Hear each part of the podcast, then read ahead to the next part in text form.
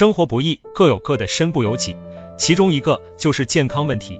人生的上半场，因为年少轻狂，很多人以为保重身体遥遥无期，于是放纵自己，肆意挥霍着健康，直到突然大病一场，才恍然大悟：青春可以挥霍，但健康却不可以。